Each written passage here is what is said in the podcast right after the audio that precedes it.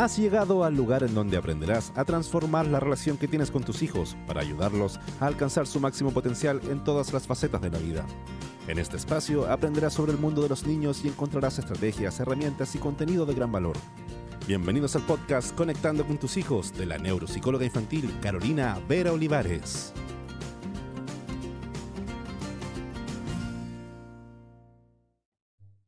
Hola querida, hola querido.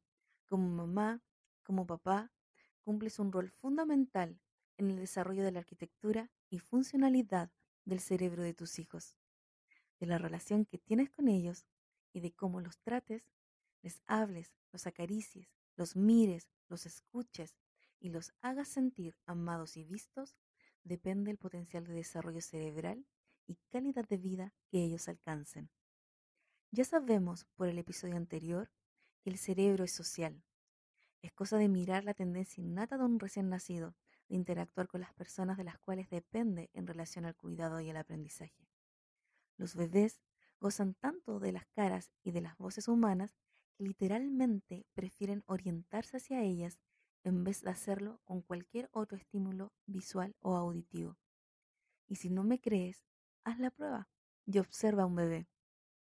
En esta línea, quiero decirte que la ciencia es categórica en señalar la necesidad urgente de responder a esta preferencia de forma receptiva, amorosa, estimulante y enriquecedora. Es importante que como adultos entendamos que los niños necesitan de madres y padres emocionalmente dispuestos a sintonizar con ellos. ¿Por qué? Porque la ciencia dice que las experiencias de vida que los niños tienen desde que son pequeños y la relación que establecen con sus figuras de apego sientan las bases para el aprendizaje, el comportamiento y la salud física y mental que ese niño tenga en el futuro. Cuando los adultos propiciamos espacios vinculares ricos en amor, seguridad y contención a los niños, pasan dos cosas.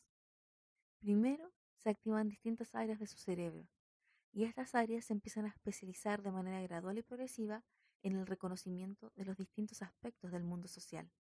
Y segundo, se desarrolla en ellos la seguridad emocional, tan necesaria para que el niño quiera explorar y conocer el mundo. Es a partir de la seguridad emocional donde se activan los distintos procesos generales de desarrollo, entendidos como alimentación, el juego, la exploración propiamente tal y todos los demás aspectos que le permiten al cerebro sentirse seguro y tranquilo para aprender. El no garantizar vivencias protectoras y estimulantes para dicho desarrollo trae consigo costos muy altos para los niños, desde problemas de aprendizaje, problemas para relacionarse, hasta problemas de índole psicoafectivos y de salud física que los persiguen a lo largo de toda la vida. Pero no solo eso, sino que además los costos repercuten en la sociedad cuando se traducen en problemas de salud pública, de seguridad social, empleabilidad, por nombrar solo algunos. Y bueno, me puedes estar diciendo ahora, ya, ok, claro, me queda claro la importancia de relacionarme y conectar con mis hijos. Pero ¿cómo lo hago? Déjame decirte tres cosas. Primero, dedica tiempo a conocer a quien tienes enfrente para que seas capaz de interpretar las señales que te esté dando y luego puedas dar una respuesta del tipo dar y recibir, que básicamente se refiere a una relación bidireccional. Y te lo voy a explicar así. Si tu hijo quiere que mires algo, entonces deja de lado todo lo que estás haciendo y dirige tu atención hacia el niño. Dejas de lado la televisión, el celular, el WhatsApp Dejas de lado el libro, la revista, lo que sea que estés haciendo, lo dejas y concentras toda tu atención en ese momento. Si tu hijo, por ejemplo, es muy pequeño y hace un sonido, entonces tú imitas ese mismo sonido.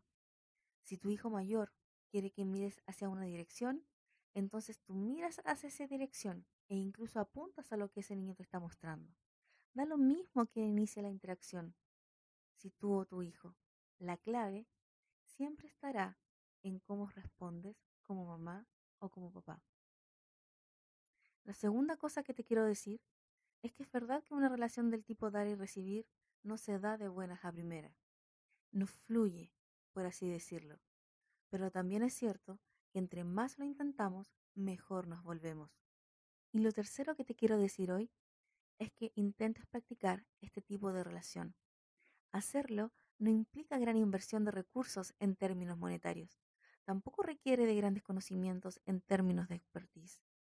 Créeme que hacerlo es algo simple y agradable, principalmente para tus hijos.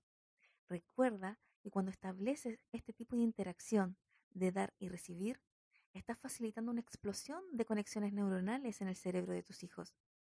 Cuando tú eres capaz de devolver una sonrisa cuando tu hijo te la da, cuando eres capaz de comenzar a jugar y no quedarte solo en la sonrisa, es cuando estás potenciando el desarrollo cerebral de tus hijos. Y no solamente eso, sino que estás apostando por la mejor inversión. Este episodio ha llegado a su fin. Te invitamos a que te suscribas y a informarte con los contenidos que este espacio tiene para ti. No te pierdas el siguiente capítulo.